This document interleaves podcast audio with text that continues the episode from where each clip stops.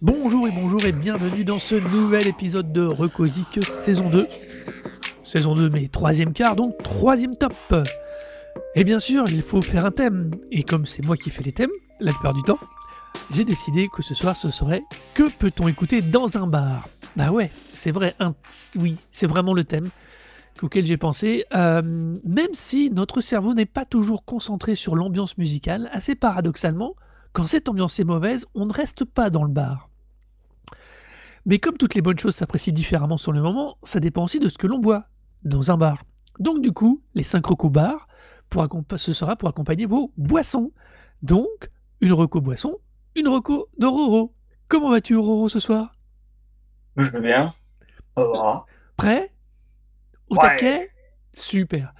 On va donc directement attaquer par la première reco, la reco cocktail. Qu'est-ce que j'entends par la reco cocktail? Bah, c'est celle qu'on boit dans les bars à cocktail où les trucs sont toujours très mélangés, ils ont tendance à être toujours un petit peu euh, tendance sud-américaine. Enfin, voilà. C'est aussi un gros mélange. Ça peut être un gros mix ou avec des, les, comment s'appelle les Virgin euh, Morito maintenant pour ceux qui ne boivent pas d'alcool. Du coup, cette Rocco cocktail, à quoi toi elle te faisait penser? Alors, pour moi, un Rocco Cocktail, ça m'a fait penser un peu une atmosphère de bar un peu huppé, euh, un peu hype, euh, mais euh, qui se veut un petit peu voilà chatoyant, euh, un peu, peu on vient pour faire la fête. Donc du coup pour moi, l'Aranco Cocktail, je l'ai associé au disque de Student Archive qui s'appelle Natural Born Prom Queen.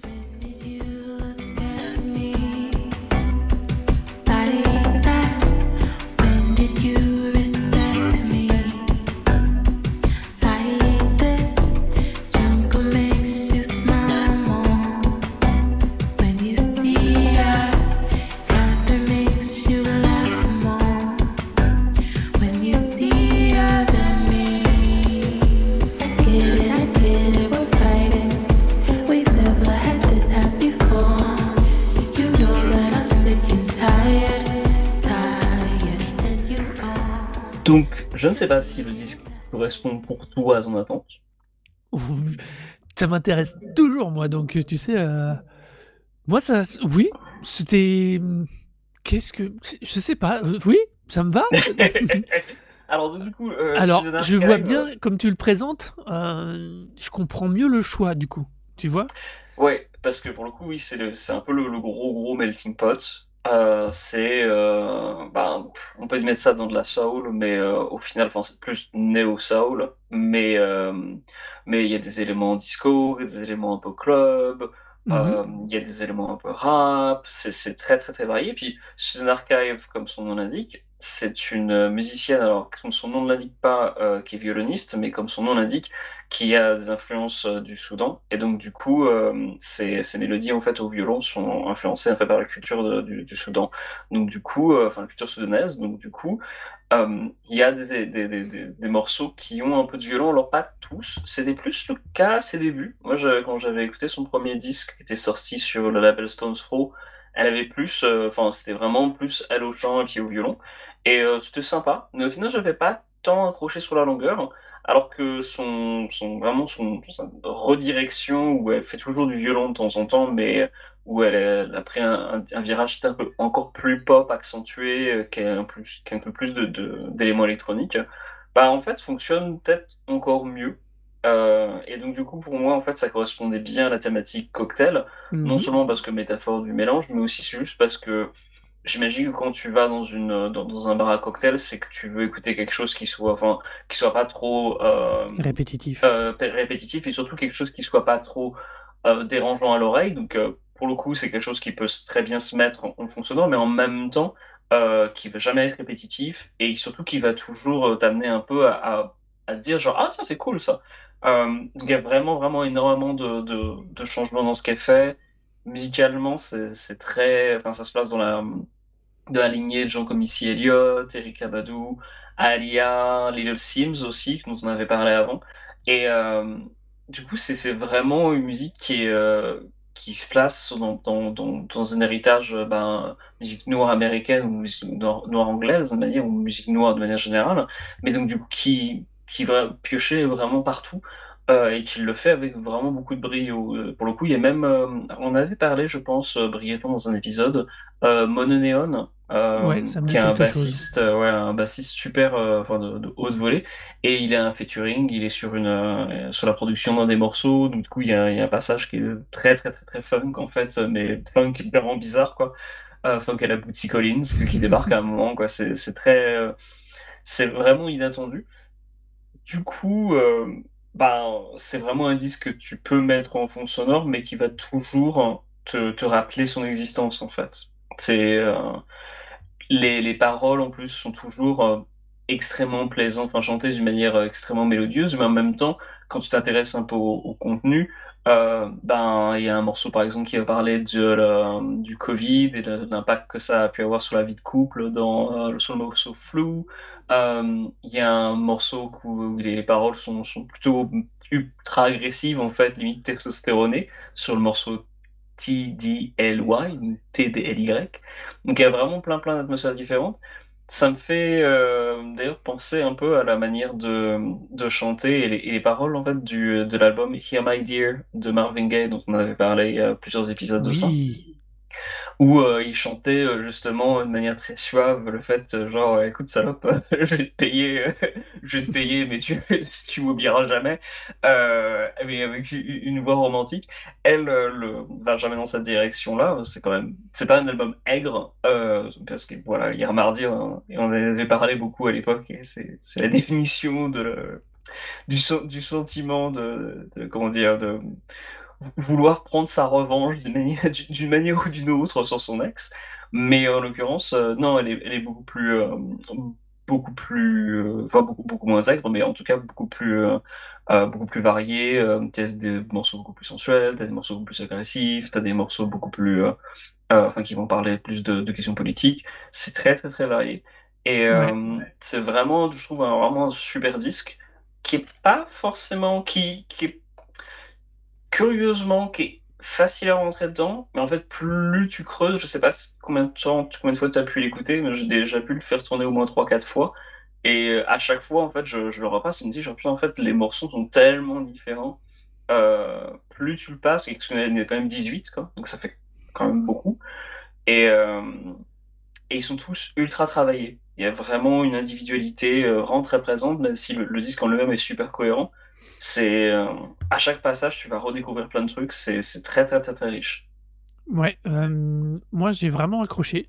Je l'ai écouté deux fois. Euh, j'ai vraiment accroché parce que, comme tu dis, il y a une capacité d'écoute sans faire attention qui est géniale. Honnêtement, hein, sans même écouter les paroles, c'est vraiment. là, pour le coup, ça peut être une espèce d'ambiance, mais le niveau qualitatif fait que tu tendras toujours l'oreille en disant Tiens, ah, ça c'est mieux que d'habitude. Ça c'est top c'est toujours, toujours intéressant. Euh, y a, pour le coup, j'ai sorti trois morceaux, c'est rare, mais là j'ai vraiment sorti trois morceaux qui m'ont ah passablement scotché. C'est Selfish Soul, mm-hmm. OMG Brit, Oh My God Brit, et, et le dernier 513. Je sais pas, ces trois-là, ah ouais. je les trouve mais ouf. Ils sont vraiment au-dessus du Tu vois, j'aurais pas forcément, j'aurais pas retenu tout cela en fait. Donc du coup, euh, c'est dire à quel point il y a de, il y a de choses variées parce que c'est pas du tout cela que j'ai retenu personnellement. Bah j'ai hésité avec TDLY, ah, TDLY, Homegrown là, qui était pas mal, mais je trouve que 513 est beaucoup plus costaud. Enfin, me parle plus en tout cas. Et euh, c'est vrai que je me suis rendu compte du contenu euh, parole à la deuxième écoute. Parce que sur la première, j'étais vraiment resté en mode très euh, zen, tu vois, très, euh, comme tu dis, euh, très lounge, lounge pardon. Mm. Et ça passait super bien, quoi. C'est assez truc. c'est très très fin. Le fait qu'on qu'on puisse avoir deux ou trois niveaux d'écoute. Ah bah, je, pense que je, je vais en atteindre 5, je pense que je vais le prendre en, en disque quoi, pour l'écouter sur des vraies enceintes. Et, et ouais, il y, a, largement de quoi faire avec. C'est vraiment, vraiment, vraiment très, très, très, très recherché.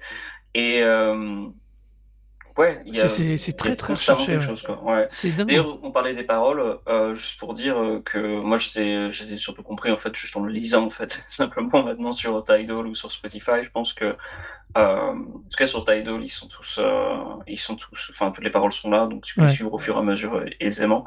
Et j'imagine que Spotify, ils ont tous la même application de, de, paroles, des lectures paroles, ouais. Ouais, bah, on en avait parlé d'ailleurs quand on avait fait la Mm. comparaison euh, Spotify-Tidal. Ouais. Et en fait, c'est la même entreprise espagnole, je crois, qui, qui fournit tous les trucs de streaming pour le- la lecture des paroles. C'est assez, assez marrant. Mais donc, du coup, j'imagine qu'ils sont tous sur tous les, trucs de streaming. Et, et c'est là que tu, en fait, tu vois un peu plus tout le, aisément le contenu, parce que pour le coup, elle a, comme elle, est, son, elle a vraiment un débit de parole qui, qui, vraiment, qui, qui va avec le cours du morceau, c'est pas forcément si aisé que ça à chaque écoute de, de tout piger, en fait. Parce qu'il y a vraiment, vraiment beaucoup de, beaucoup de trucs. Et, euh, et c'est vraiment qu'en les lisant, je me suis genre putain, mais en fait, c'est vraiment mais énorme parce que elle aborde vraiment plein, plein, plein de trucs très, très, très, très variés, mais toujours avec, euh, avec beaucoup de grâce en fait et une aisance vocale qui fait que du coup, voilà, elle, a- elle peut avoir des passages un peu plus rappés, elle peut avoir des, des passages beaucoup plus chantés, euh, mais tout va aller euh, sans, un problème, sans aucun problème. Ouais, et c'est exactement ce, sur quoi j'aurais voulu, euh, qu'on- sur quoi on va mon avis finir, et qui est très bien, c'est sa voix, elle est une maîtrise de sa voix, de son flow qui est génial. Qui est, et puis qui est léger, qui est pas percep- enfin qui est pas, qu'on n'impose pas nécessairement euh, par défaut. Euh, et c'est juste, enfin, vraiment, c'est, alors, je précise, c'est pas mon top 1 de, ces, de ta sélection, Ah mais c'est mon top 2 ah ah. Parce que euh, vraiment euh, c'est vraiment enfin c'est un truc que je peux mettre que je pourrais remettre à plein d'occasions quoi. Et ça c'est ça c'est c'est ultra top quoi. C'est vraiment Sundan Archive c'est Archive Archive Archive. Archive. Archive. C'est vraiment alors j'ai pas écouté ses autres albums. J'ai pas je suis Moi, je fais pas tant que ça. euh, J'avais, en fait, j'avais pris mon- le, le premier album. En fait, je l'ai revendu après parce que je j'écoutais jamais. Euh, ça m'a, il m'avait euh, un peu plu au départ et en fait, euh, j'étais pas, j'étais pas tant que ça resté dessus. Donc, je réécouterai sûrement. Et peut-être que je regretterais de me dire, genre, bah non, en fait, c'était super bien. Mais pour moi, c'était très, très, très différent, quoi. j'avais quand même jeté un œil aux, aux pochettes et il y, a, y a une évolution stylistique qui à mon avis va avec son évolution musicale c'est assez Ouais. Ça, à mon avis, ça peut être intéressant. Enfin bon. Donc, c'était donc euh, Sudan. Soudan, ouais. Archive, Sudan- Sudan Archive, ouais, Sudan Archive Natural pour Born Natural Queen. Born Prom Queen. Pardon. Voilà. Donc ça, c'est pour la Rocco Cocktail. La Reco Cocktail. Nous passons à la Reco Anisette. Qu'est-ce que je mets dans la Reco Anisette? C'est le truc que tu Oui. bois sans réfléchir, mais qui te tabasse facilement la tête. Ah, ok. Alors, donc du coup, en fait, c'est raccord. Parce que Ouais. pour le coup, euh, Anisette, moi, ça me disait trop rien. Euh, je pense que je n'en ai peut-être jamais bu, ou alors peut-être une C'est seule du fois. pastis, quoi. Voilà, c'est du pastis. Ok, d'accord. Donc j'ai dû en, vite fait en boire euh, très très rapidement. Et donc pour moi, le pastis, c'est il y a une seule, un seul groupe de potes que je connais qui euh, boit du pastis, et c'est les potes qui écoutent beaucoup de death metal et de grindcore. Ouais. Donc, pour moi, clairement, la Rocco Anisette, c'était la Rocco Death Metal Grindcore. Donc, en fait, au départ, quand tu, là, quand tu viens de dire que c'était quelque chose qui, qui te tabasse, j'ai envie de dire, bah, c'est parfait, parce que pour le coup, c'est tout à fait raccord, parce que pour le coup, j'ai cru que quand, en lisant Anisette, je me suis dit, genre, merde, il voudrait quelque chose qui soit plus marseillais. Euh, moi, je, je sais pas quoi te dire. Euh, la, la gloire de mon père, c'était, c'était même pas si, si bien que ça quand j'étais jeune, donc, C'est pas mieux maintenant. hein. c'est pas mieux maintenant, j'imagine que tous les Marseillais ont envie de me tuer, parce que je crois que la gloire du bon père, c'est vraiment, vraiment, vraiment naze, en fait, même pour C'est Marseille. Plus la Provence euh, que Marseille. ah merde, c'est plus la Provence. Mais c'est pas c'est même pas hein. raccord. Et donc, du coup, euh, Marocco Anisette, c'est euh, Unexpe- Un Unexpected Reality de Gatecreeper.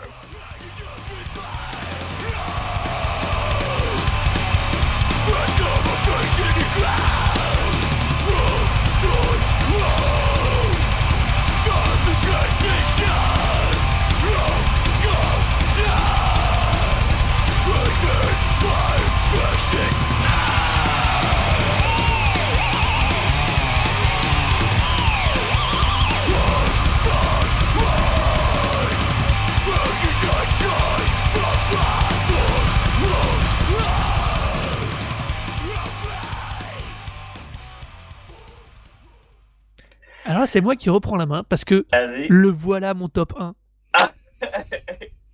Bordel comment ça défonce pendant. Alors, il est court. Il fait quoi 18, 19 minutes à tout péter?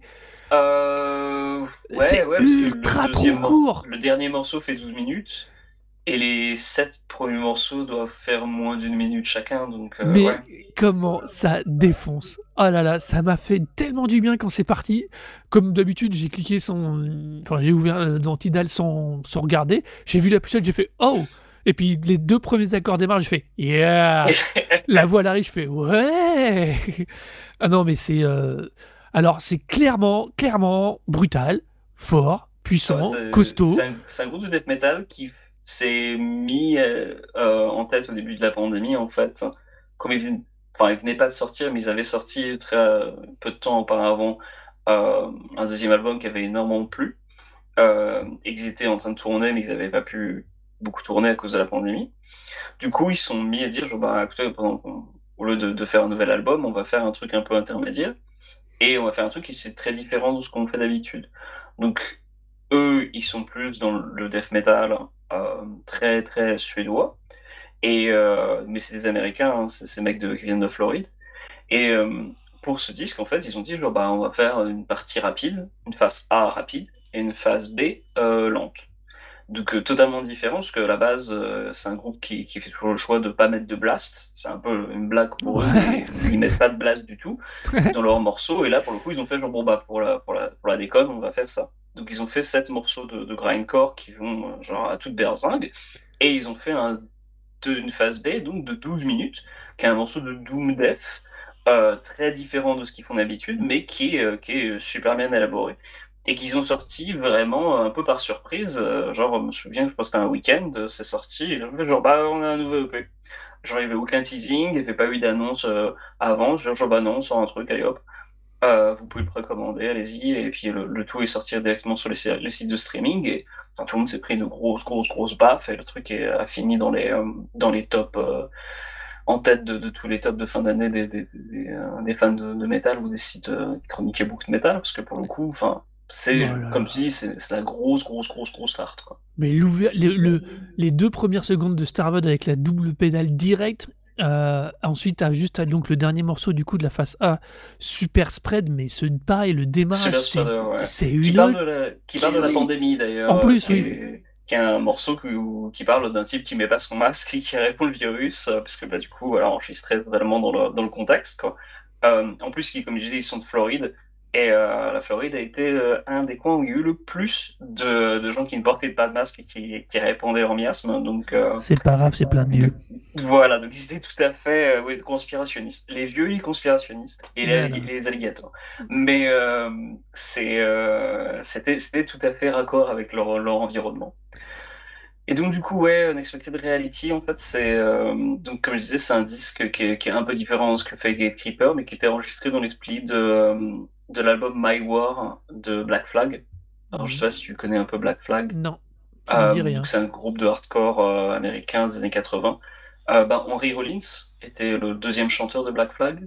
Je sais pas si t'as déjà entendu parler d'Henry Roll- Henry Rollins. Ça me dit quelque chose, ouais, mais.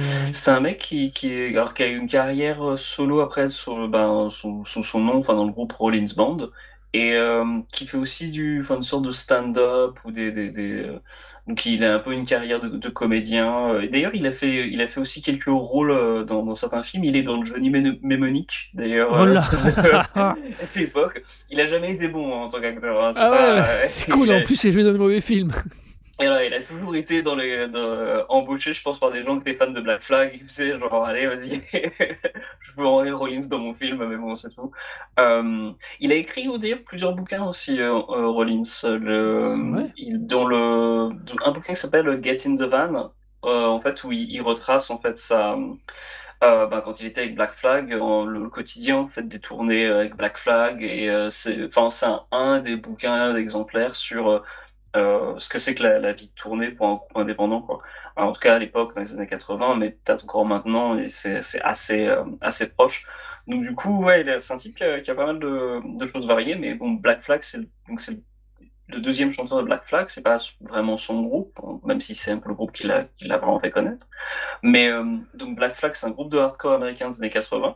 Et en fait, euh, à une période, ils ont eu euh, un moment où en fait, ils ont perdu des membres. Ils sont repartis en studio après un bout de temps et ils ont enregistré l'album My War, en fait, qui a une face A avec des morceaux rapides, mais pas de solo, donc c'était déjà un peu une prise de risque par rapport à leur public parce que c'était pas du tout dans ce que, ce que les gens attendaient de leur part.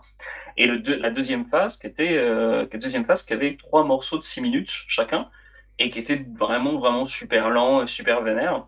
Et pareil, ça avait rien à foutre là, un truc très influencé par Black Sabbath, euh, ça avait rien à foutre dans la scène, dans la scène, euh, dans la scène hardcore, la scène punk hardcore de l'époque. Et donc du coup, c'est un album qui a été vachement décrié à l'époque, mais qui est resté un classique, notamment parce que les morceaux de la phase B euh, sont enfin un peu l'origine de ce qu'on appelle le sludge, donc euh, une variante un peu voilà lente du, du, du hardcore slash metal, euh, super dépressif et super agressif.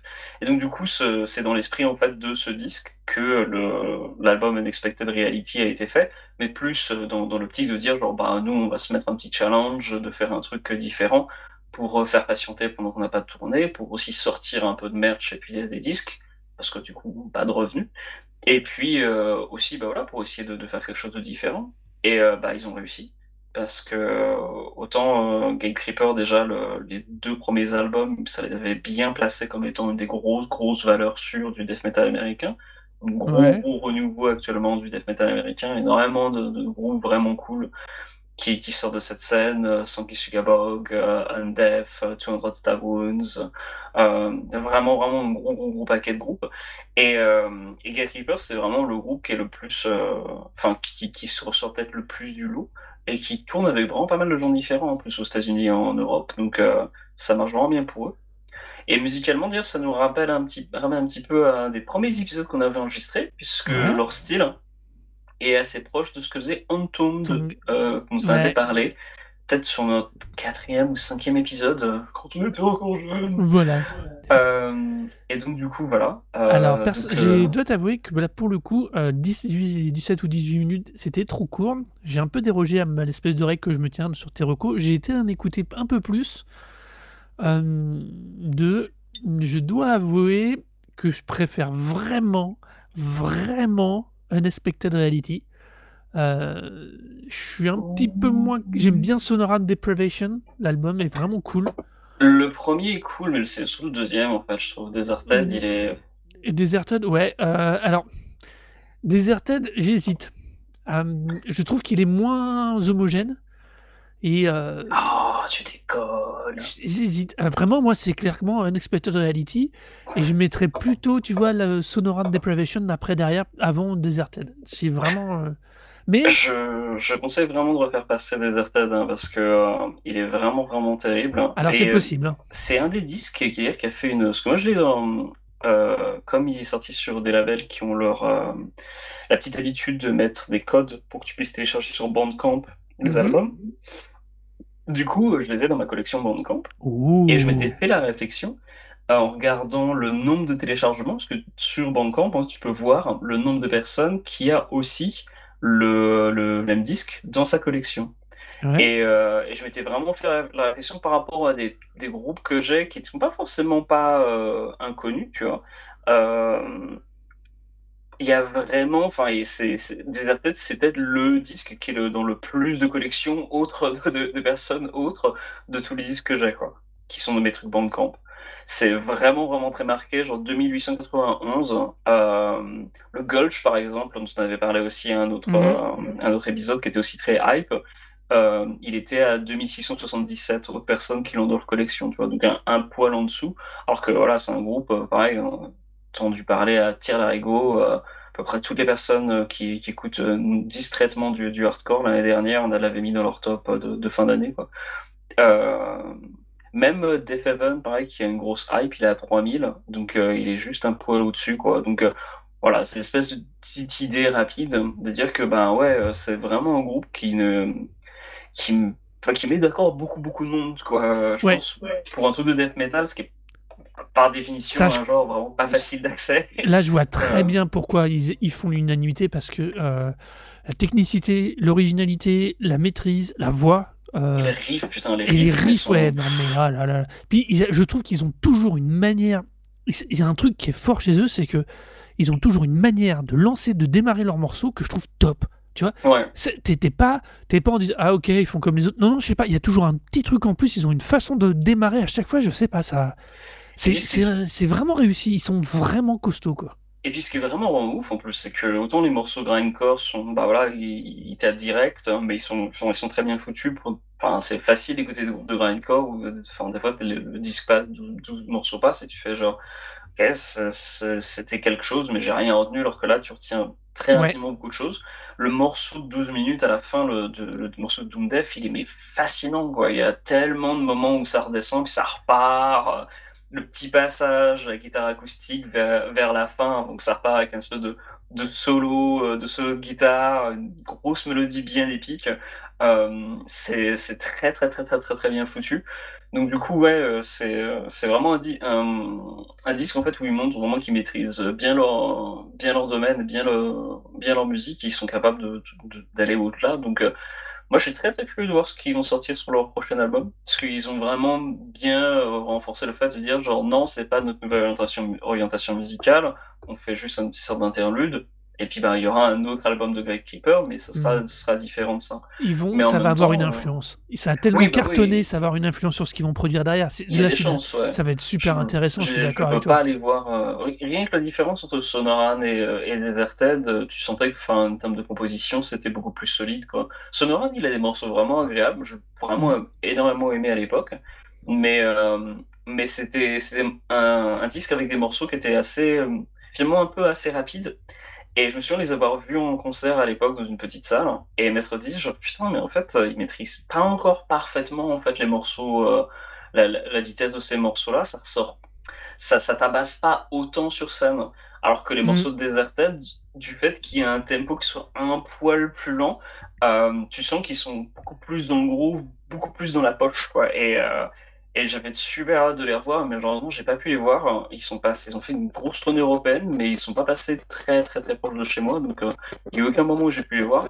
Je regrette grave parce que j'aimerais vraiment vraiment vraiment les revoir et me, me reprendre une grosse star. D'autant qu'ils ont fait, euh, alors il y a un festival américain qui s'appelle bah, qui est à Las Vegas, s'appelle le Psycho Las Vegas. Mm-hmm. C'est un festival métal, mais vraiment dans le sens très très large, vraiment un peu comme le Hellfest, avec des des sets un peu comme le Roadburn, avec des trucs un peu exceptionnels. Et ils font généralement, au lieu de faire un festival dans, un, dans, dans le même site, en fait, c'est un peu dispersé euh, surtout, ben, pas surtout Las Vegas, mais sur plein plein de places différentes. Donc généralement, tu as euh, des, des, affiches avec genre trois groupes en fait, euh, trois groupes dans la même thématique qui vont jouer dans une salle et puis tu vas voir d'autres groupes, un autre groupe de trois groupes qui va jouer dans une autre salle.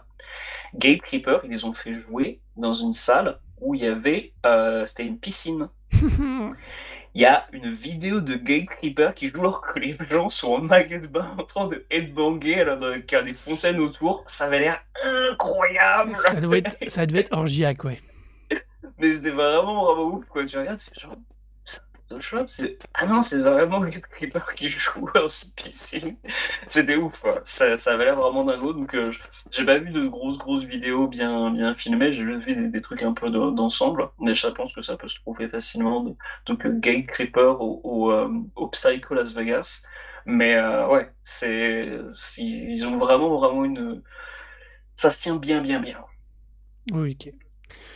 C'était donc la reco Anisette Gate Creeper pour l'album Unexpected Reality. On passe à la troisième reco. La reco vodka martini à la cuillère et pas au shaker s'il vous plaît. Euh, qu'est-ce que c'est que ça? C'était juste parce que euh, j'avais envie de la mettre celle-là et la référence à James Bond m'amuse toujours autant.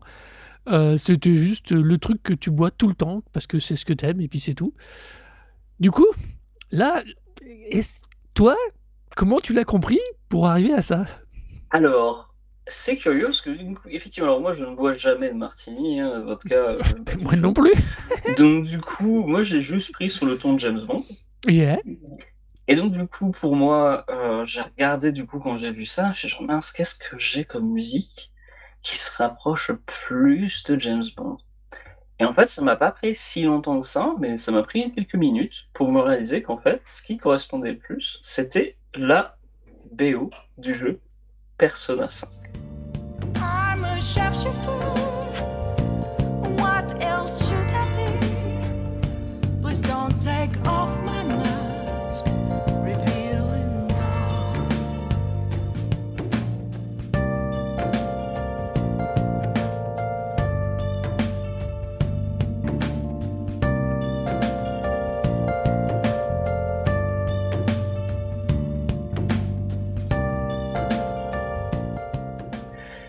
Alors, Persona, euh, c'est une, euh, c'est un JRPG, c'est un, un role-playing game japonais, euh, qui est un jeu à tour par tour, donc un peu comme ben, Final Fantasy, euh, les, les vieux Final Fantasy, Mhm.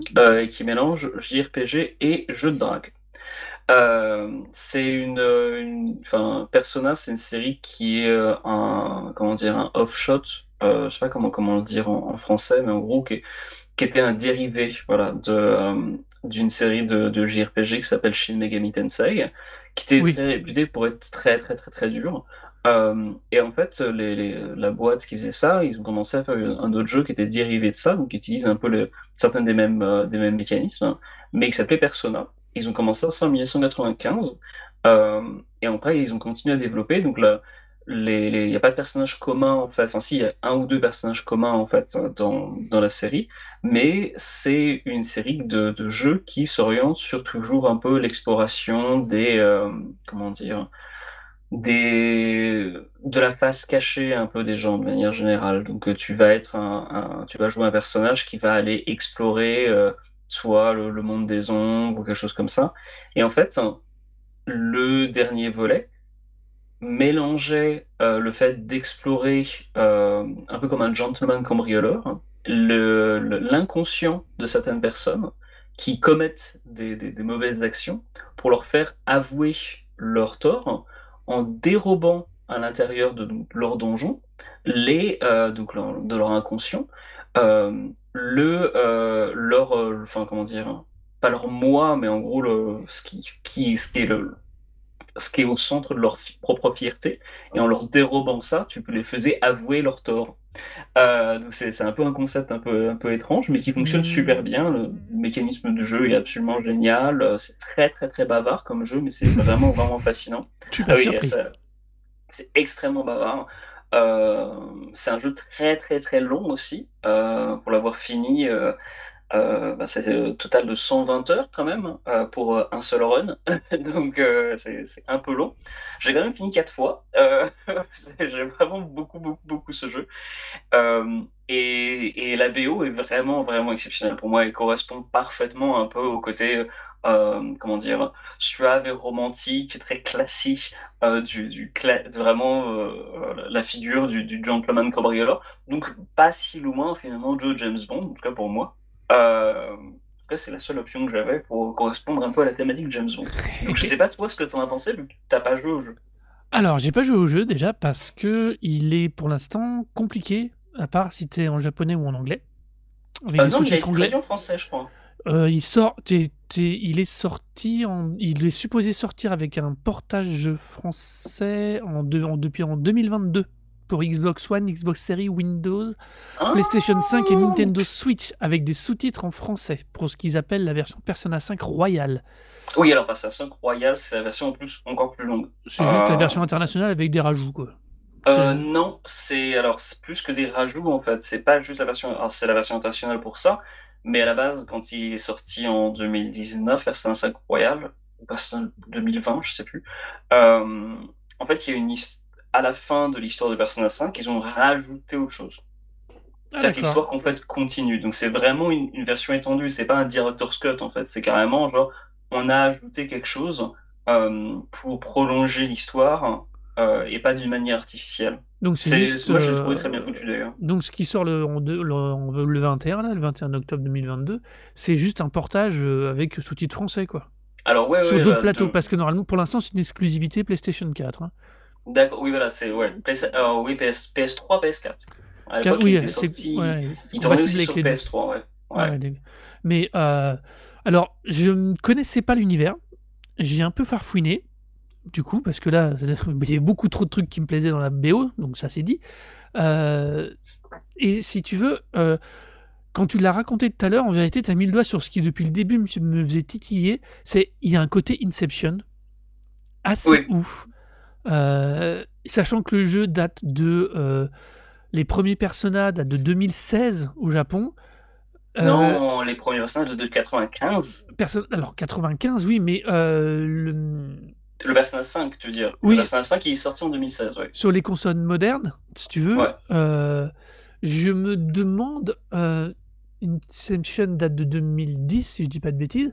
Oui, c'est possible que. Oui, ça, Je sais pas qui a influencé l'un ou l'autre parce que euh, entre l'univers d'origine, enfin, il y a, il y a- il y a- il y a quelque chose, ça m'a vraiment frappé euh, dans, le, dans la manière dont c'est décrit.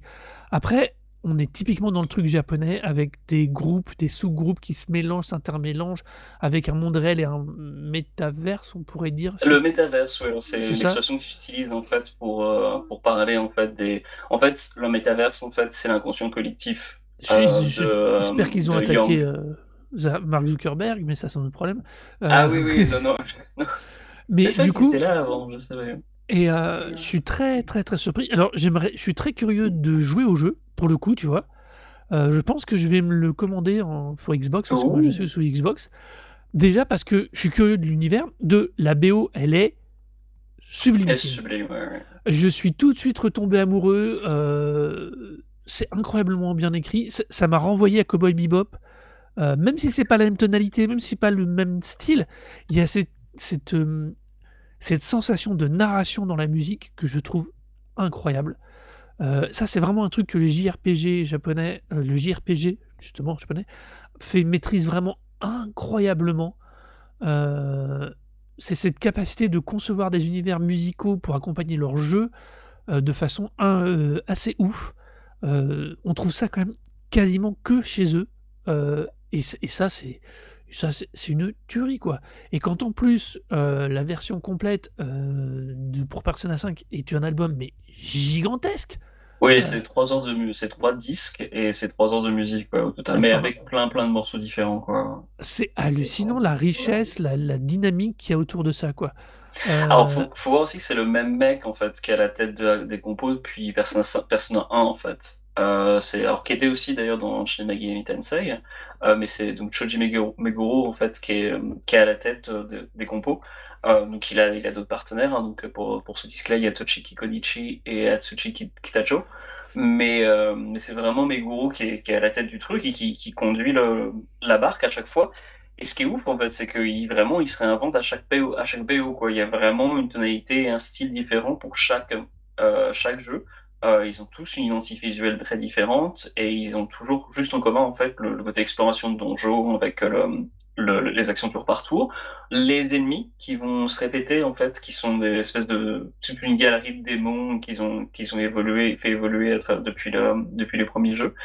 Et puis, euh, et puis les, alors, je suis pas sûr pour les premiers jeux, mais euh, a- qui est assez euh, persistant depuis plusieurs euh, épisodes, le côté en fait euh, dating, si- dating sim, donc le, côté jeu de drague, ce qui est très très très japonais. Je crois pas qu'il y ait beaucoup de jeux de drague en, en, Europe, et qui consiste en fait à aller voir des, personnages, et puis tu vas passer du temps, tu vas faire des choix ensuite de conversation entre eux, et en fonction des choix, bah, ta relation va évoluer d'une manière ou d'une autre avec telle personne. À savoir que dans Persona 5, en fait, la particularité, c'est que tu fais pas que euh, draguer euh, tes personnages, des personnages féminins ou ton personnage masculin, mais tu vas aussi vers des personnages masculins. Donc il n'y a pas de, de relation euh, autre que hétéro dans le, dans le groupe, hein. enfin pas dans le groupe, mais dans le, dans le jeu. En revanche, tu vas euh, faire évoluer des relations avec différentes personnes, euh, parfois sans aucune, euh, enfin sans aucune question sexuelle derrière ou, ou quel- quelque chose, quelque question romantique. Et euh, juste, euh, ça va faire évoluer une, une histoire et des relations, et ça permet de, de faire débloquer des choses dans le dans l'exploration des donjons et tout. Mais euh, d'un point de vue histoire, c'est toujours super intéressant. Et c'est, enfin, moi, je trouve ça vraiment la raison principale pour laquelle, à ce moment, j'ai fait surtout les euh, tous les, les questions de dating sim dans Persona 5, c'était toujours on me disait ah comment comment tu vas on va faire évoluer l'histoire, quelle problématique ça va soulever. euh, C'était très très très très bien foutu à chaque fois. Ouais.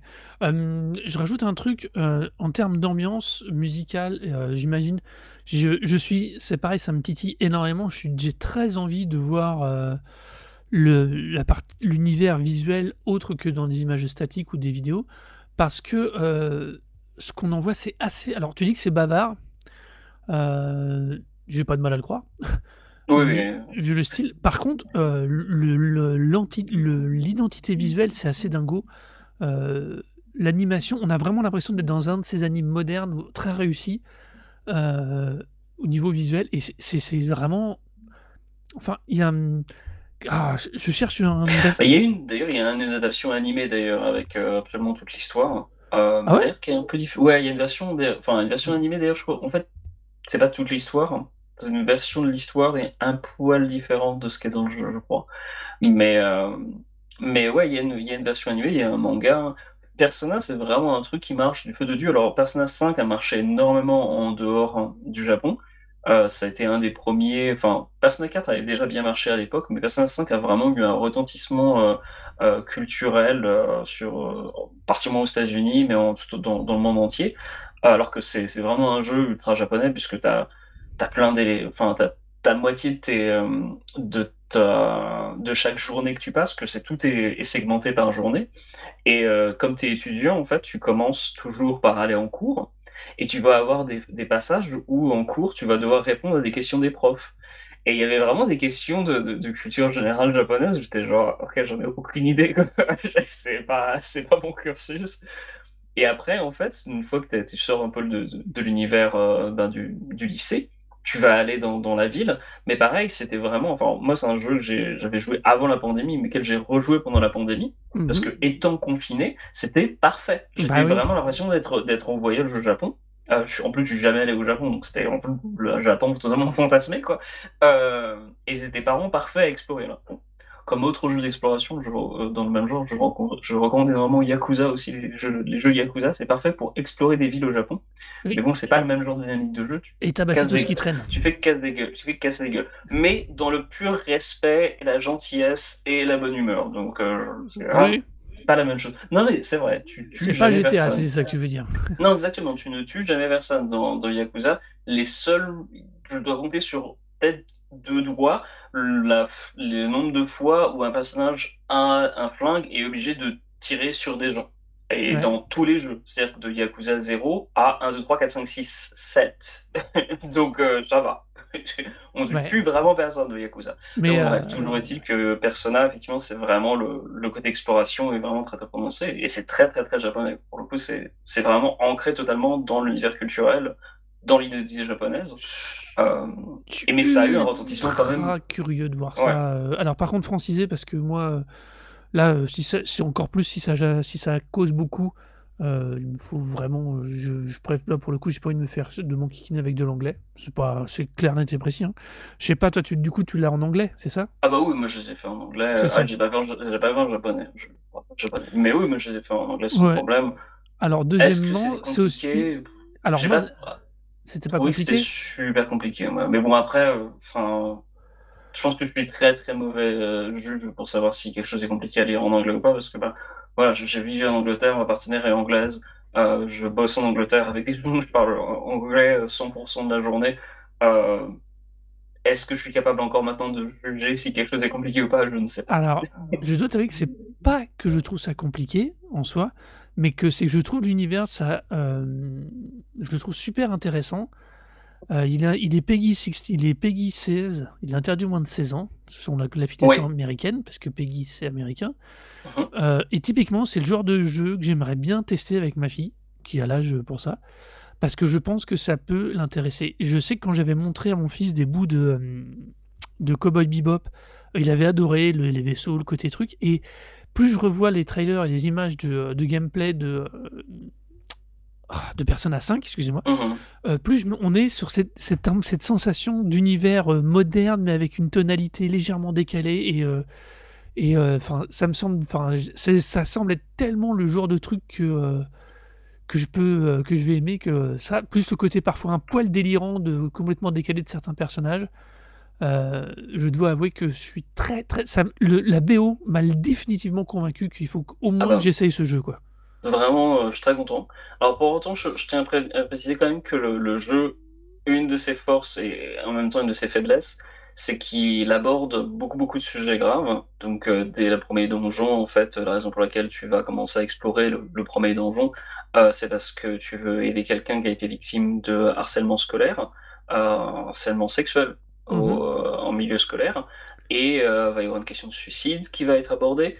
Euh, donc, dès le début du jeu, c'est ça te met face à des problématiques ben, Alors, plutôt, ben, plutôt réalistes pour des, pour des adolescents. Donc, c'est la, la question, je pense, du, du, du classement en 16 ans. Bon, en France, je pense que c'est plutôt 12, mais, euh, mais c'est quand même un truc à, à mettre dans un certain contexte. C'est que c'est, c'est un jeu qui va effectivement te donner des éléments fantastiques et tout, mais qui se place dans un certain contexte réaliste. Euh, et tous les personnages vont être euh, victimes d'une, forme, une, outre, ou d'une, enfin, de différentes formes en fait d'exploitation qui vont les amener à, en fait, à se, se entre guillemets, rebeller euh, et euh, à se lancer dans, dans cette quête. Et la faiblesse du coup du, du jeu et de l'histoire est justement le fait que ben c'est un peu un melting pot, c'est-à-dire que tu vas avoir euh, genre à chaque personnage tu vas aborder une nouvelle thématique, on l'explore plus ou moins bien. Euh, et mais du coup ça fait un peu euh, catalogue la redoute des euh, des mots euh, des, des adolescents japonais modernes tu vois ouais. Mais alors, Donc, ce- ce mot- alors, positif et négatif ça me gêne pas. Je trouve que c'est d'autant plus pertinent à une époque où, sur toutes les plateformes de streaming, les ados peuvent accéder à la série euh, 13 Reasons Why, oui qui, à à fait, mon ouais. avis, surtout la première saison, la deuxième, je suis- qui sort du, qui est hors du livre, et je trouvais moins forte. Mais du coup, tu vois, on est, je trouve que c'est aussi, du coup, tu vois, je pensais pas que c'était à ce point-là une des forces, de mon avis, de ce jeu.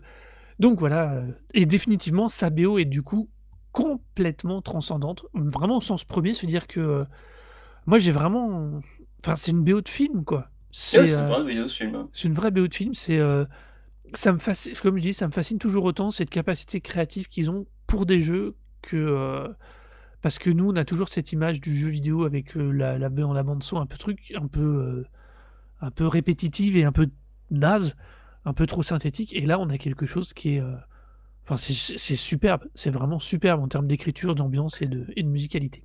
Bah, en plus, c'est quand tu repenses, tu as mentionné euh, GTA qui avait pareil une super BO, mais en même temps, c'était des BO qui étaient, qui étaient de, de morceaux. euh, C'était une grosse euh, playlist plutôt. Ouais, c'était des playlists en fait qui étaient très bien foutues. Hein. Ils ont ils ont vraiment adjoint plein de, de talents très variés pour faire leur pour faire les, les stations de radio à chaque fois. Donc de ce que je savais, c'était vraiment très bien foutu. Mais là pour le coup, en fait, il y a vraiment une direction artistique avec Persona parce que c'est c'est toujours le même mec, c'est toujours les euh, c'est différentes thématiques, mais c'est vraiment basé sur euh, sur des compositions originales. Avec la seule exception d'ailleurs qu'il y a un morceau en fait qui revient à chaque fois, qui s'appelle euh, euh, c'est Aria of Sorrow. Euh, et en fait qui est là depuis le, qui a été composé pour le premier jeu et en fait qui revient à chaque nouvelle itération du jeu mais du coup sur des formes différentes puisque ben atmosphère différente puis aussi technologiquement enfin depuis le premier jeu il est sorti en 95 donc sur PlayStation sur la première PlayStation donc du coup ça a un peu changé différemment donc du coup euh, forcément t'as as quand même des, des, des arrangements euh, beaucoup plus différents euh, et, euh, et puis bah des, des compositions beaucoup plus riches maintenant parce qu'ils peuvent se le permettre autre petit truc, alors je, je tiens à mentionner quand même un moment, alors plusieurs trucs. Déjà, d'une, le morceau Beneath the Mask, pour moi c'est Ouais. peut-être un mon morceau favori. C'est le morceau en fait dans le jeu qui passe quand on est chez soi à, à se reposer. Et euh, il y a vraiment, enfin c'est un morceau super mélancolique, vraiment vraiment sublime. C'est pour moi c'est la définition même du morceau euh, de jour pluvieux euh, passé à la maison un peu au chaud. C'est vraiment, mais c'est immédiatement ce morceau-là, j'ai l'impression d'avoir sur, sur mes épaules d'une une petite couverture et il commence à pleuvoir dehors, mais tout va bien. C'est c'est vraiment un, morceau avec une atmosphère vraiment ultra prenante immédiate. Donc s'il y a un seul morceau à écouter, je dirais que c'est celui-là.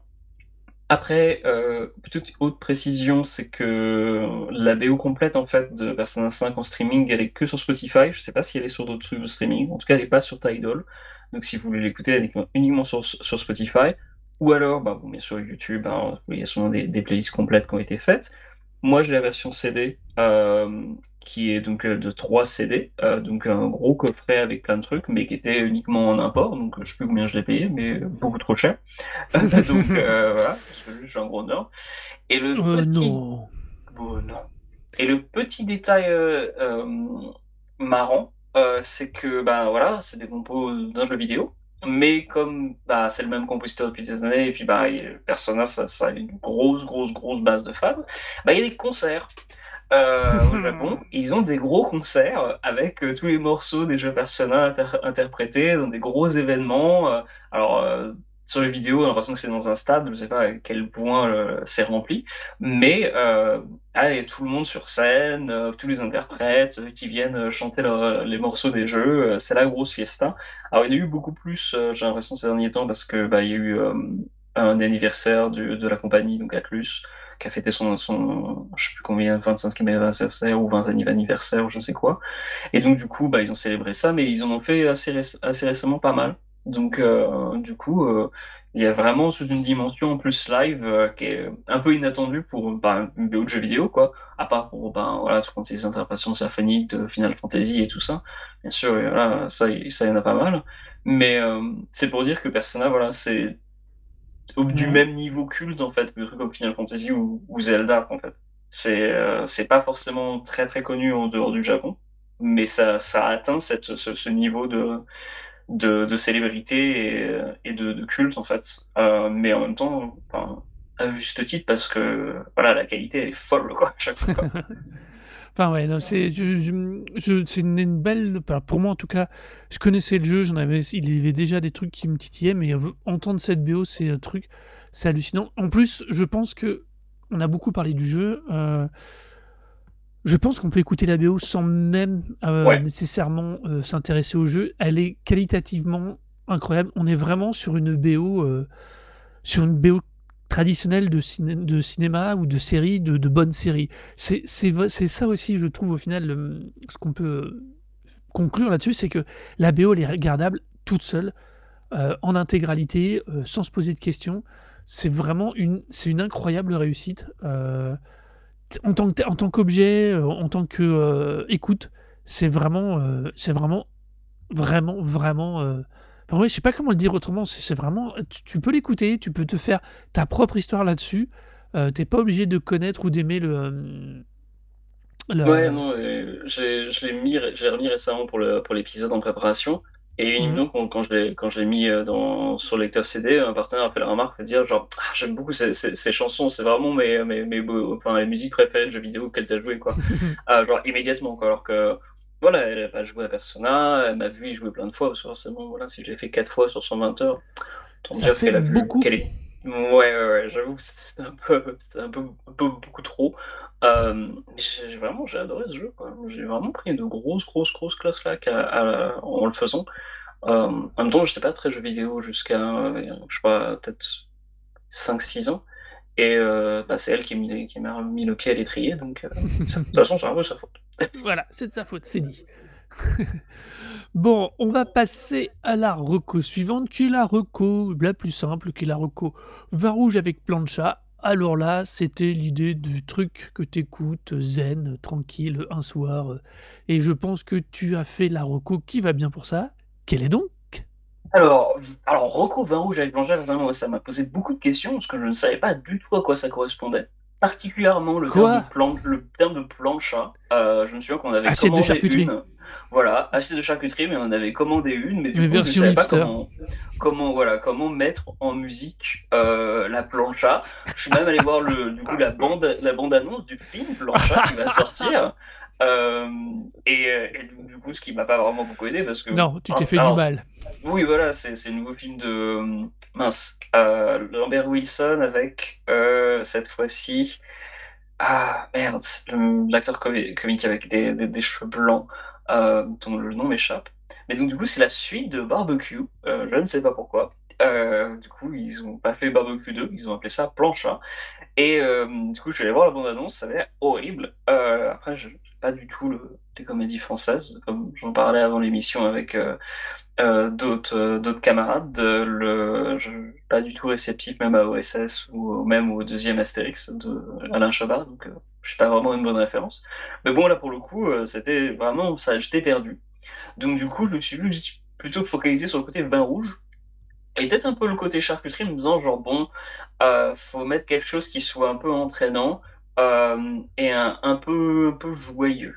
Et, donc, du coup, euh, ma sélection pour le Rocco Vin Rouge avec Plancha, euh, c'est l'album Marlowe 2 de Marlowe, qui est donc la, de, combinaison du producteur L'Orange et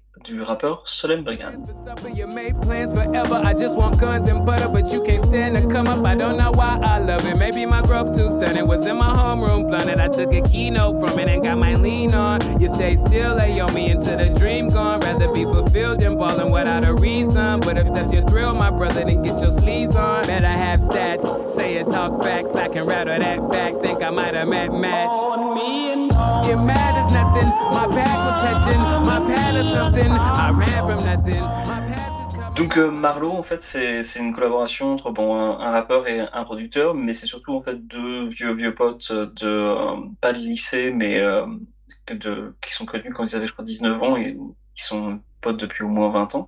Euh, et ils ont en fait chacun une trajectoire totalement différente. Solem Brigand n'avait pas du tout grande carrière de rappeur avant vraiment de bosser avec l'Orange. Et l'Orange, en fait, c'est un type qui a une, carrière de producteur autant en solo qu'en collaboration avec des gens comme euh, ben, Cool Keith ou euh, Jeremy Ajay, et euh, qui a fait pas mal de, disques solo et autres, mais qui avait une, tendance en fait à sampler beaucoup de films des années 60. Il une, des beats aussi qui sont assez, euh, assez, assez différents, donc euh, qui peuvent tendre un petit peu vers le côté un peu boom bap, un petit peu genre poum poum chi, poum poum poum poum chi, mais euh, toujours un petit peu décalé. Et, euh, et en fait, euh, pour euh, Marlowe, donc du coup, il est allé voir son vieux pote, hein, euh, il est allé voir euh, son label. Après, je voudrais, je voudrais faire un projet avec un type, mais qui n'a pas, qui a pas de sortie avant, quoi. Euh, donc bon, ils lui ont donné un pas grand carton blanche, mais ils ont fait genre, bon, on va bien voir. Et donc du coup, c'est, ils ont fait déjà deux albums, ils ont un troisième qui va sortir. Et c'est un, un disque, moi, que je trouve vraiment très très joyeux, même si les paroles ne sont pas toutes forcément. Euh, mais il a une, il est super entraînant en fait. Il y a, il y a un swing constant sur tout ce disque, autant dans la voix que dans les, euh, dans la rythmique et les, les productions. C'est, alors déjà c'est c'est des, des, samples qui sont très, un petit peu, euh, comment dire, peu surprenants dans un, dans un album de rap parce que justement c'est très très marqué. euh, Pra- pratiquement euh, film années 60. Tu vas avoir un passage, il y a un morceau où il y a, il y a du. euh, le, la boucle principale, c'est un chant, enfin, une chanson en chinois. euh, c'est euh, vraiment, vraiment très, très, très varié. Mais il y a toujours une espèce de swing constant qui fait que, bah, en fait, je, je vois très bien euh, ça, passer ça comme, comme fond sonore dans un restaurant.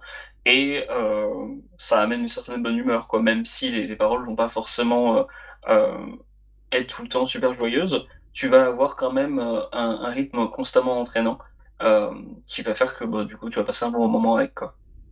Ouais. Alors, euh, voilà, le truc, c'est que. La Non. conclusion, c'est de la merde. Non, alors, non, c'est bien ça le truc, c'est que c'est pas de la merde. Tu vois, euh, je trouve que c'est un bon album, mais. euh, mais j'ai pas. hum, Je trouve qu'il est plus intéressant à chaque fois qu'il y a des featuring. Et je trouve Euh, qu'en lui. Il y en a deux, trois. Il y a, Ouais. par exemple, il y a euh, OJ Funk Rock qui est fait avec AFRO. Ok. Il y en a. Alors attends, je l'ai plus sous les yeux, c'est de ma faute. euh, faut que je retrouve l'album. Ah oui, c'est ouf, parce que moi, sur- alors, du coup, j'ai le disque sous les yeux. En fait, il y a que ce morceau-là qui a un featuring. Je sais pas où est-ce qu'il y a d'autres fait. Ah, J'avais cru en voir deux autres. Ok. Enfin bon, enfin, disons que globalement, ça s'écoute, c'est sympa, mais j'y reviendrai pas. Tu vois D'accord, ok. Je l'ai trouvé. euh, Ah, je sais pas comment dire. euh, C'est pas un mauvais album, hein, mais euh, il n'y avait pas de truc qui m'a plus touché que ça. J'ai bien aimé les samples euh, à base de vieux, de vieux styles, de vieilles boucles, mais euh, mais je sais pas. Il manquait un truc pour moi pour aller plus loin, quoi. D'accord. Bah, sais, moi, j'ai vraiment. Enfin, c'est un disque moi, qui m'a beaucoup marqué à l'époque de sa sortie. Je l'ai vraiment trouvé vraiment mortel. Et en fait, donc c'était il est sorti en 2020. Donc Mhm. euh, j'ai beaucoup écouté en 2020 et euh, il était dans mes dans mes euh, mes disques préférés de l'année. Et en fait, je me suis rendu compte qu'en 2021, j'ai pratiquement pas écouté. Euh, je l'ai vraiment totalement lâché. Et c'est un peu par à cause de la sortie du nouveau que euh, enfin la sortie du nouveau nouveau morceau, je fais genre putain, j'aurais écouté celui-là. Et, euh, et je l'ai refait retourner et immédiatement j'ai redécouvert en fait ce que j'avais adoré dans le dans, dans Disque Voir. Je pense que je l'apprécie encore plus maintenant. Donc c'est c'est un disque que je peux comprendre qui qui laissait un peu de côté euh, parce qu'effectivement c'est un peu toujours décalé. C'est euh, mais c'est c'est un disque moi je trouve qui alors qui reflète vachement en fait la complicité entre les deux musiciens. Euh, c'est le fait que tout le temps en fait les samples et les paroles en fait s'accordent toujours enfin pas les paroles Alors- dans le sens mais le flow en fait s'accorde toujours vraiment il y a Eh toujours ben, une sorte de symbiose en fait Et bah c'est finalement, au final, au bout de 3-4 morceaux, t'as une sensation de, de, de, de, pas de monotonie, c'est un peu fort, mais tu vois ce que je veux dire? On n'est pas, il manque un truc un peu plus euh, péchu ou un peu plus décalé ou un peu plus rugueux. Il manque, ils sont, ils sont parfaitement ensemble. Ils sont parfaitement synchrones, ils se trouvent les morceaux, les morceaux sont parfaitement équilibrés. C'est c'est au niveau de la prod, les samples sont géniaux, c'est très bien fait, mais ils sont tellement léchés, tellement réussis, tellement en harmonie, comme tu dis, que euh, je sais pas. Euh, le deuxième featuring, il y en a que deux, excuse-moi, c'est Solem Brigham, tu vois. oui mais Solen Brigand c'est le rappeur donc en fait c'est juste dans les crédits en fait pour une raison ou pour une autre en fait le, le 16e morceau il a les deux crédits de l'Orange et Solen Brigand mais Marlowe c'est toujours l'Orange et Brigand en fait Ah bah alors tu vois, bah alors, bah alors dans ces cas-là, je comprends pas. Celui-ci me parle plus, la Milton du coup Tachao, là, qui est euh, celui qui, euh, où ils, ont, ils apparaissent les trois du coup, Marlowe, Ouais. L'Orange et Solem Brigham. oui donc euh, en fait juste, juste Marlowe en fait Ouais, enfin je, je sais pas pourquoi. Enfin, tu vois, ça me parle beaucoup. J'ai- Il y en a que deux. Alors, je l'ai peut-être noté hein, parce que j'ai vu apparaître plus de noms, du coup, j'ai peut-être tendu un peu plus l'oreille. Mais je suis pas. C'est je dis, c'est pas un mauvais album, c'est pas un mauvais truc à écouter, c'est super agréable, tu perds pas ton temps. Mais non, ouais ça passe pas ouais. Bah, écoute, mais moi, pas ça- plus. Moi, ça m'a fait, vachement penser à Matt Villain, en fait, euh, ce disque. Alors, c'est pas Ouais. la même excellence, parce que justement, Matt Villain, il y a beaucoup Voilà. plus de variations, en fait. Bah oui, mais c'est ça Mais- la nuance.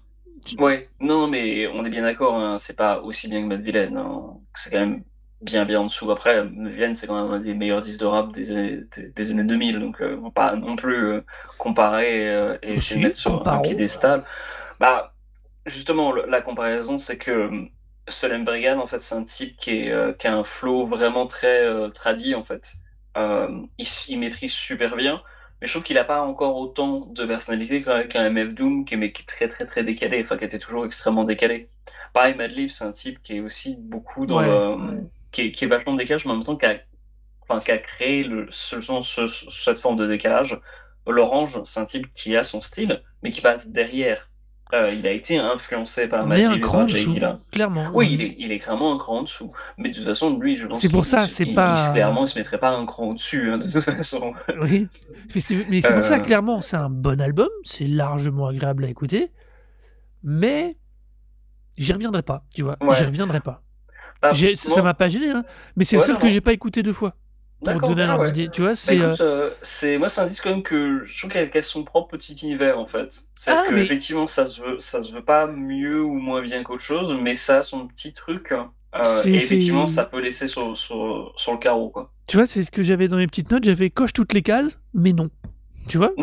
C'est- Oui bah oui. c'est- Effectivement, bah, euh, va, cohérent, ça, ça univers co- global, euh, la, la voix est top, les mix sont... Mais j'ai pas le... c'est Alors, clairement, là, c'est goût et couleur. C'est euh, strictement du physique, du feeling, pardon. Euh, là, non. Tu vois, là, ça le fait pas. Alors, mais c'est... On est, euh, ça arrive de temps en temps, et je le précise toujours, c'est vraiment là mon goût perso qui rend... Qui... Peut-être aussi le moment où je écouté, quoique non, j'étais zen. Donc, c'est clairement pas... c'est pour moi, c'est un album, j'ai- j'ai- ça m'a pas gêné, mais je le réécouterai pas. Eh ben, c'est pas grave. Bah, donc du coup voilà pour moi là, c'était Marocco euh, vin rouge et plancha. Euh, ma tentative de, de, de correspondre à une ambiance vin rouge et plancha. Mais non, mais, c'est- mais si, alors, tu vois, pour le coup, Ah non mais c'est c'est- pour le coup, toujours une bonne petite bouteille, euh, je sais pas, de ah, un petit rouge qui passe bien, qui tape pas trop fort derrière la tête. Tu fais une bonne assiette de charcuterie ou de végé- ou de petits euh, ou, ou de végétaux à, à grignoter, tu vois, avec une petite sauce un peu sympa. Et ben voilà, ça, ça passe parfait. Tu t'entames bien la soirée, t'es tranquille, ça passe impec. Mais tu vois, mais ça passe derrière. À l'inverse de tout à l'heure, quand on évoquait euh, le Sudan Archive, Là, Soudan Archive, tu avais toujours tendance à tendre l'oreille en disant c'est quoi? C'est bien. Tu vois, là, non, juste, ça passe. Tu passes. Tu dis Ah, ouais, il y a de la bonne musique, mais tu t'as rien retenu. Tu vois, c'est comme, vois ça, c'est comme ça que je le vois et que je le ressens. Mais tu vois, justement, moi, la raison pour laquelle il est dans le vin rouge et plancha, c'est que un truc qui arrive tout le temps quand j'écoute ce disque, c'est que je commence à danser. Je commence à danser tout seul, toujours, parce que c'est tellement disque que je trouve entraînant. Pour moi, en fait, c'est vraiment un, appel, en fait, à, à, à, à euh, parce que justement, tout est toujours euh, connecté, euh, t'as toujours quelque chose qui, va te, donner, envie de te remuer. Mais bon, euh, encore une fois, hein, c'est, mon ressenti. Et de toute façon, d'ailleurs, pour avoir lu un peu d'interviews avec le, producteur, justement, lui, est toujours focalisé sur comment le morceau, enfin quelle sensation il dégage du morceau en fait. Donc du coup euh, c'est un peu normal que du coup bah ça ça passe ou ça casse parce que bah, c'est vraiment une question de sensibilité quoi. Il y a le seul critère qui est employé sur la, la composition c'est le feeling et à partir Mhm. de là bon bah voilà. encore Oui. peut-être encore plus que euh, que sur des compositions qui soient basées sur je sais pas, une question technique ou je ne sais quoi. Là, pour le coup, c'est vraiment uniquement la- une question de sensibilité qui est, qui est, qui est jeu. Mais, ouais, on l'a souvent évoqué, il arrive un moment où quand le niveau technique est parfaitement maîtrisé, ça après c'est une question de goût. C'est ce que toi tu Mm. vas ressentir qui va faire que tu vas accrocher sur tel ou tel album ou pas. Mais je trouve que pour le coup elle est en parfaite adéquation avec euh, la plancha et le vin rouge. Ah bah c'est parfait parce que pour le coup, j'ai totalement paumé. hein. Ouais. À euh, mon avis on va être plus affronté pour la prochaine. Ah bon, alors quand même Ah pour vérifier, Plancha, donc le film, c'était un film avec Lambert Wilson et donc alors Jérôme Commandeur. Franck Dubosc. Voilà, c'était c'était le monsieur que je cherchais, c'était Franck Dubosc. Que des gens bien. Alors passons. On va pas revenir sur ce film. Euh, on va donc passer à la dernière reco, la cinquième. Évidemment, la reco Binous. Alors là, qu'est-ce qu'on boit avec une bonne binouze? Alors là, par contre, va vraiment falloir que tu m'expliques. euh, Enfin, j'ai très très peur de ta réponse. Comment tu arrives à donc à cet artiste, euh, groupe, euh, Ce groupe. ce groupe? Euh, Donc Marocco Binous, euh, ben Binous, hein, les, les- les bières de de prolétaires, un groupe de punk français de Brest et euh, Brest d'ailleurs une ville qui est extrêmement présente euh, dans les paroles. Euh, on parle beaucoup beaucoup de Brest dans les paroles. Euh, ils aiment pas Brest, mais ils aiment beaucoup Brest. Ils aiment y vivre, mais ils aiment pas Brest, mais ils aiment beaucoup quand même Brest. Donc du coup, euh, il y a cette- toujours ce rapport de un peu de, de, dépression, comment dire, euh, de, dépression confortable, euh, qui fait que t'as l'impression que voilà, ils, pourraient pas vivre ailleurs, mais ils ont pas envie nécessairement d'y vivre, mais il n'y a pas vraiment d'autre option que de vivre à Brest. Prison imaginaire, c'est vraiment. Alors, j'avais écouté d'ailleurs le, podcast de euh, L'eau des nouilles qui parle beaucoup de, hardcore et de, punk rock et qui parlait de Prison imaginaire comme étant ben, le disque un peu mis tout le monde d'accord en termes de qualitatif euh, sur la scène punk rock euh, ou la scène punk euh, française. C'est vraiment vraiment un disque que je trouve exceptionnel. C'est vrai que dès les premiers morceaux tu comprends direct que voilà ça c'est c'est un groupe qui va qui vient marquer euh, son son temps. Euh, pour moi c'est les Renault modernes euh, simplement. Euh, dans le l'histoire dans le sens où c'est comparable musicalement à Renault, mais juste dans l'image que moi véhicule Renault, qui était ben, d'un d'un chanteur en fait, le chanteur des, des prolos, quoi, le, le chanteur de des luttes sociales.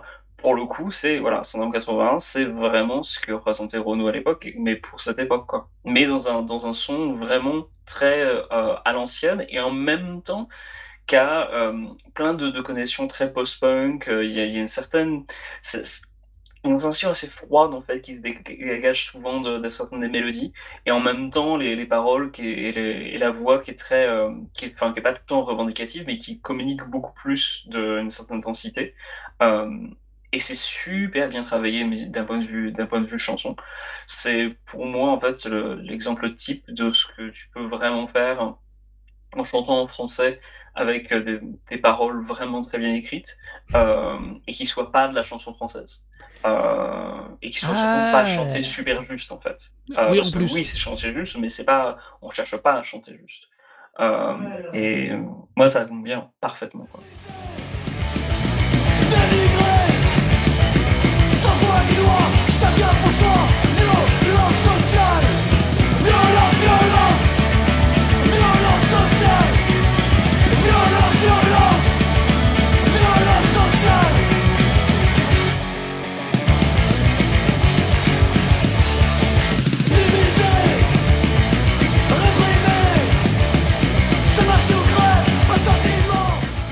J'ai été très très très surpris euh, et en même temps. Tu vois, je, je comprends. J'étais un peu.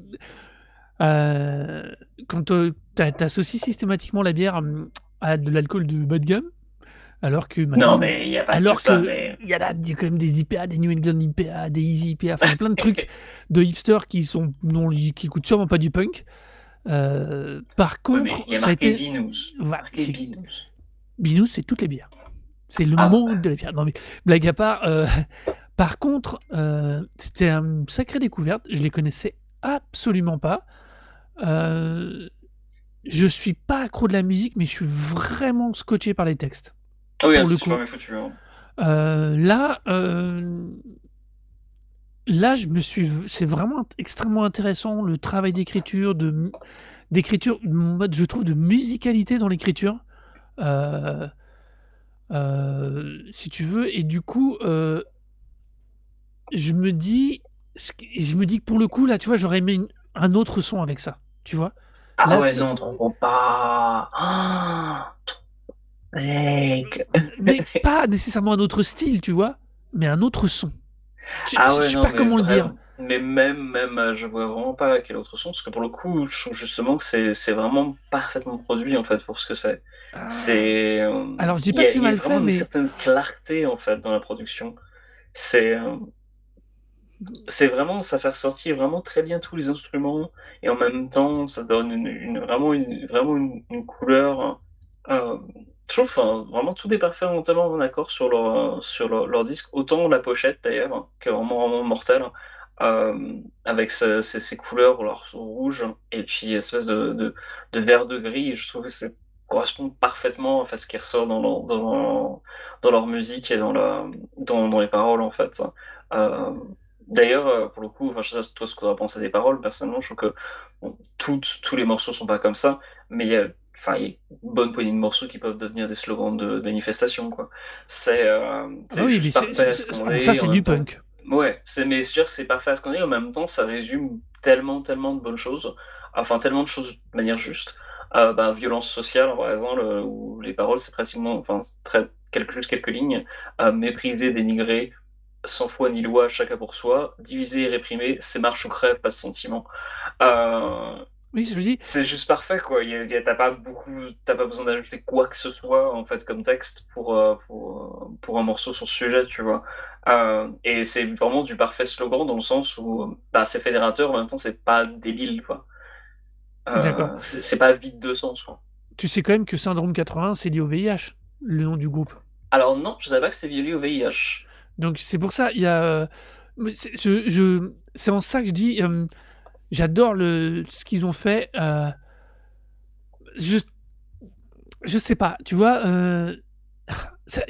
je, je dis pas que j'ai aimé l'écoute parce que j'ai un peu de mal des fois. Moi, à l'inverse, j'ai un peu de mal avec ce côté punk français parfois un peu too much.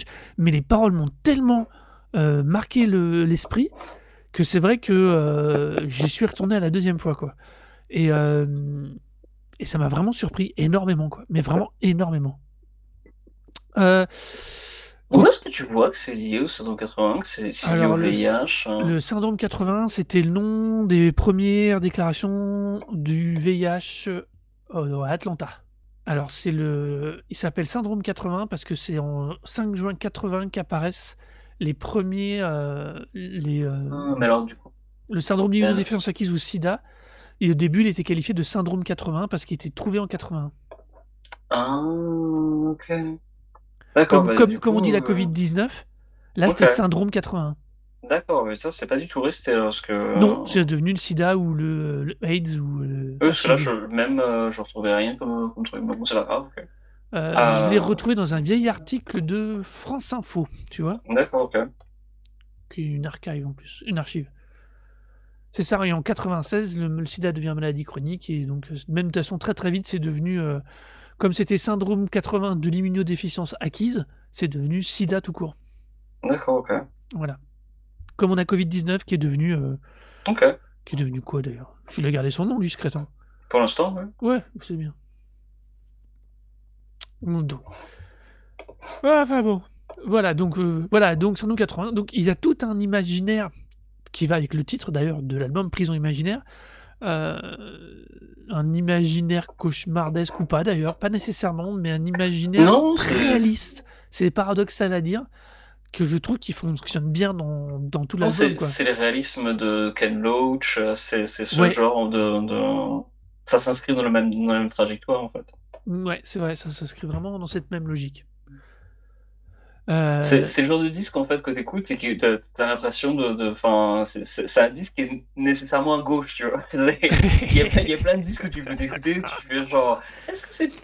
Comment on pourrait appeler ça politiquement? Dans 100 enfin, 180, son disque, leur disque, c'est clairement un disque de gauche. Ouais. C'est vraiment du, du, euh, du, du disque, tu, tu, comme je disais, tu le mets en manifestation et je pense que tu mets à plein de gens euh, qui ont un- ne serait-ce qu'un intérêt léger pour le rock, mais qui s'intéressent plus à la politique, je pense qu'ils vont, enfin, ça leur plaira. Ils trouveront oui, je ça vois ce que tu veux dire. oui. Parce que immédiatement, ils vont se dire genre, ah, putain, euh, c'est, ça, ça parle de quelque chose, puis ça, ça parle de, de tout ça de manière très, très intelligente. Parce qu'il y a vraiment, je trouve, une, une, enfin, ces types, ils sont vraiment tout très, très, très bien foutus. Et le- enfin, le disque là, il est complètement, enfin, sold out. Euh, d'ailleurs, d'ailleurs, chose importante, Ouais. euh, quand notre épisode sortir- sortira, si vous avez euh, la bonne idée d'écouter l'épisode à la sortie euh, de, à sa sortie, eh ben, Syndrome 80 sera en concert à Paris le 23 octobre. Donc, allez-y, allez-y. Euh, je sais pas où exactement. Euh, je vais retrouver immédiatement le flyer que j'ouvre et je peux le dire que euh, ils seront à l'espace. Euh, à euh, donc le euh, 23 octobre, dimanche 23 octobre, euh, 23 octobre, à prix libre, les gens. Eh ben prix oui, libre. surtout y que va. euh, là, cet épisode, ce sera 5 jours après la sortie de l'épisode. Voilà, avec un super jeu de mots sur, sur le, sur le flyer. Braise les chaînes des prisons imaginaires. On applaudit. On applaudit Ouais. très très très fort. c'est bien. Non, mais, mais ça va avec le reste, donc euh, voilà. Exactement. Je, voilà, c'est donc, je pense que de toute ta sélection, honnêtement, c'est sûrement la reco qui m'a le plus surpris, déjà parce qu'elle était en français. Euh, Ça arrive, mais non, je- C'est bah, rare, ça, renvoie à l'épisode de précédent où je te taquinais là-dessus. Euh, mais c'est vrai que euh, c'est une bonne surprise, mais c'est ce genre de surprise qui fait énormément réfléchir, je trouve, par rapport à la production française et qui renvoie à ce que tu disais la semaine dernière à propos que tu n'aimais pas Bagarre. Ce que je peux comprendre, hein, c'est pas la question. Mais vraiment, ah, comment on peut avoir un tel gap de prod et pas avoir de, des choses qui apparaissent, plus de choses de cette qualité-là qui apparaissent comme euh, Syndrome 81 Ah, Euh, C'est j'ai- vraiment. euh, Il y a un truc, j'ai- il y a un truc dont on n'avait pas parlé sur les, dans l'émission précédente sur euh, Bagarre, Ouais. parce que j'ai pas fini de, de, de dire à quel point j'ai pas aimé.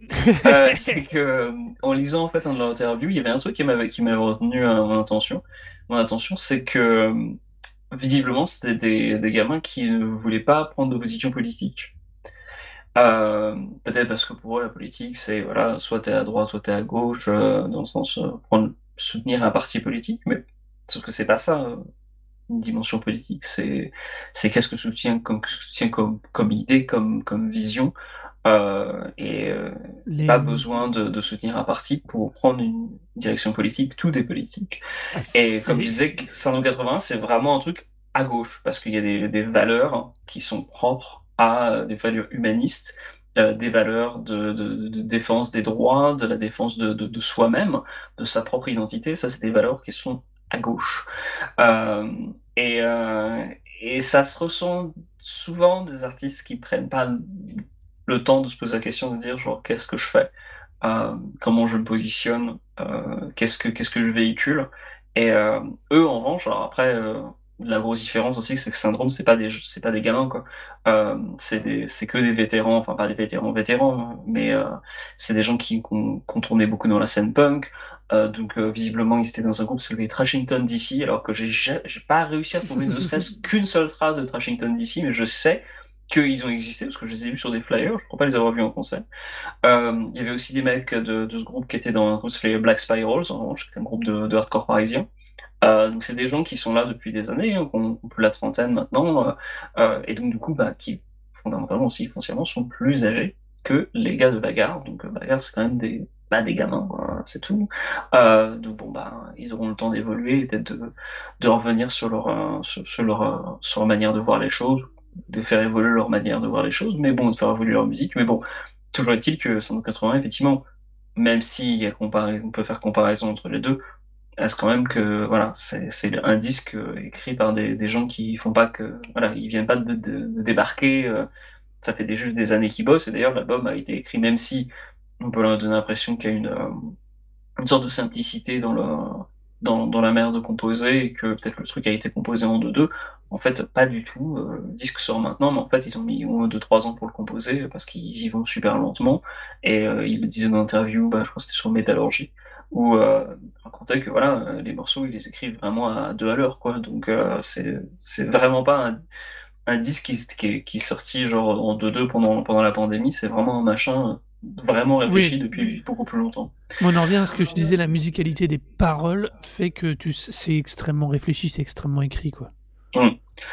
Petit. Euh, en tout cas, c'est bien. On. Attends, genre, on, on, est en train de finir l'épisode, évidemment, on est en train de faire nos vieux cons. Parce que euh, je voudrais juste rebondir sur un truc que tu dis. Euh, c'est pas la question de la politique, c'est pas les partis. Ça, c'est une magnifique rhétorique médiatique. La politique, c'est s'intéresser aux affaires de, de, notre groupe social qu'est l'humanité. Euh, les partis politiques, c'est juste une toute petite partie de la politique au sens large. Voilà, Euh, continuons de faire nos vieux cons. Vas-y, je t'ai coupé. Alors, je voulais juste euh, rebondir sur, le, sur, sur Marocco pour faire une autre reco. ouais, Puisque, une de plus. Euh, dans la... Là, on est en France, euh, mais dans un type de sonorité un peu similaire. Euh, je tenais à faire remarquer la sortie de l'album Blending de Ivies, qui sont des londoniens, mais qui viennent aussi un petit peu de, de Liverpool, si j'ai pas de bêtises, et dont en fait le ton et euh, l'atmosphère en fait, hein, et musicalement, enfin, ça se raccroche pas mal à 581. donc je encourage pas mal les gens, si, si vous avez ces 581, écoutez Ivies, si vous écoutez Ivies, écoutez 581. Mais je pense que vous passerez à chaque fois de, bons moments à écouter des, des groupes qui savent très bien mettre en musique en fait le, son euh, euh, des, des, manifestations sous la pluie quand on est un peu désespéré, mais qu'on continue quand même à, à avoir de l'espoir. Donc, euh, deux petites recos en une, Syndrome 80 Prison Imaginaire et Blending de Ivies qui vient de sortir. Et donc voilà, c'est donc la fin de cet épisode, de ce troisième top de l'année. Euh, on espère qu'il vous a plu, ou pas. En tout cas, n'oubliez pas que vous trouvez toutes ces recos sur notre playlist Tidal, et peut-être un jour sur celle de Spotify, parce que là je suis pas prêt, je suis un peu en retard à nouveau. Euh, vous pouvez donc venir dire ce que vous pensez de cet épisode sur le Twitter de Rekozik, R-E-K-O-Z-I-K. Euh, si vous trouvez que moi j'ai fait des, j'ai posé quand même un thématique complètement zarbi, et bah venez me le dire sur Arnaud Doucet, A-R-N-O-D-O-U-C-E-T. Et si vous voulez me vendre, euh, vanter les mérites de Franck Dubosc, me dire que j'ai tort Ah, de mais résumer les non. binous à Mimon la Heineken, euh, vous pouvez le venir sur mon Twitter à H-O-R-O-R-O. Bah ouais. Euh, bah voilà, on vous dit à très bientôt, sachant que le prochain top, ce sera le top de la fin de l'année et qu'on va peut-être le faire un tout petit peu évoluer parce que euh, faudrait pas déconner. Et... Ah Ouais. Ah bon? C'est Ouais. les Sato, je la prends en même temps que vous. Oui, non, parce que je pense que c'est la controverse Stadia de, le- de notre de podcast. Non, c'est plutôt la logique que euh, c'est bien beau de te faire faire des tops tout le temps, il faudrait peut-être que j'en fasse aussi en même temps, et que du coup, on pourrait peut-être se partager la fin de l'année avec euh, trois recos chacun. Voilà, un trio Oh de mon tête. Dieu. Ça serait pas mal. Je ne sais pas ce que tu en penses, tu me le diras à l'après que nous ayons dit. Au revoir les gens Bisous.